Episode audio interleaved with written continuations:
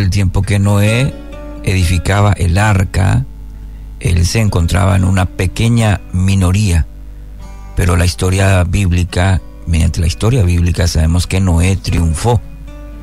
Cuando José fue vendido por sus hermanos y llevado a Egipto, también encontramos ahí a través del relato bíblico que se encontraba él en una pequeña minoría, pero José triunfó. Cuando Gedeón y sus 300 hombres con sus cántaros y sus antorchas encendidas pusieron en fuga a los madianitas, eran una minoría eh, insignificante, pero ellos triunfaron. Cuando Elías oró y descendió fuego del cielo, avergonzó a los profetas de Baal. Elías estaba en una minoría notable, pero también triunfó.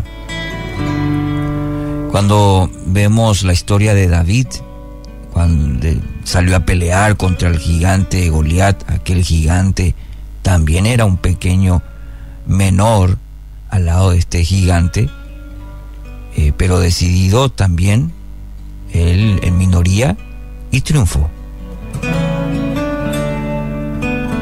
En estos días recordábamos la reforma y cuando observamos la historia, eh, Martín Lutero clavó sus 95 tesis en la puerta de la catedral y él era una, era una minoría.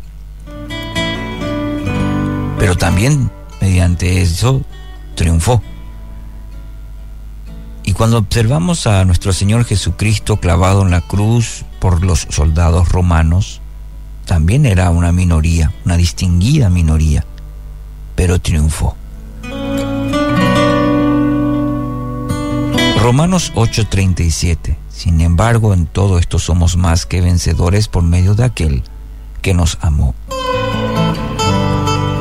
Con esta introducción, bueno, nos hace reflexionar en cuanto a, cuántas veces en nuestra vida también eh, podemos sentirnos solos, encontrarnos solos. Eh, a veces inclusive nuestro entorno más cercano no encontramos compañía, nos sentimos de esa manera y no nos permite esa sensación el deseo de querer avanzar. Creemos que en la lucha nadie está de nuestro lado, que nadie entiende nuestra situación y nos frustramos.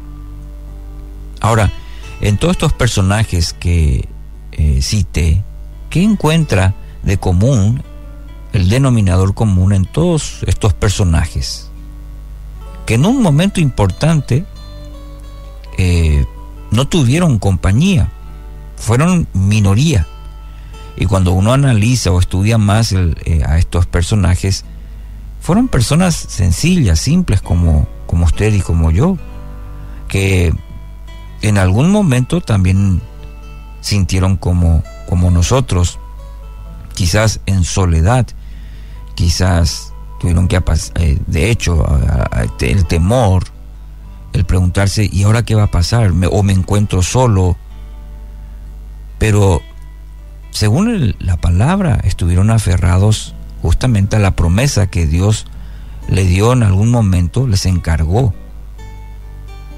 Y, este, este fue el, esto fue el cimiento para que hoy conozcamos su historia y cómo vencieron al temor, a la ansiedad, se aferraron a la promesa que Dios les dio y en quién la prometió, es decir, en Dios, en Dios mismo. De igual manera, querido oyente, es para cada uno de nosotros, es para usted. Hay una promesa, esa promesa está en la palabra, eh, el, el legado que Dios le dejó a través de su palabra, para que usted se aferre, se aferre a la promesa de Dios y en quién la prometió. Y es Dios mismo. En la palabra, en su palabra, a través de la Sagrada Escritura. Ahí está la promesa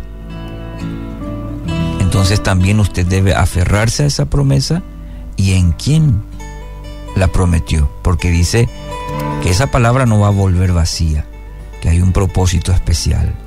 Primera Corintios 15, 57 dice, pero gracias a Dios que nos da la victoria por medio de nuestro Señor Jesucristo. Así que usted no está solo. Dios pelea sus batallas.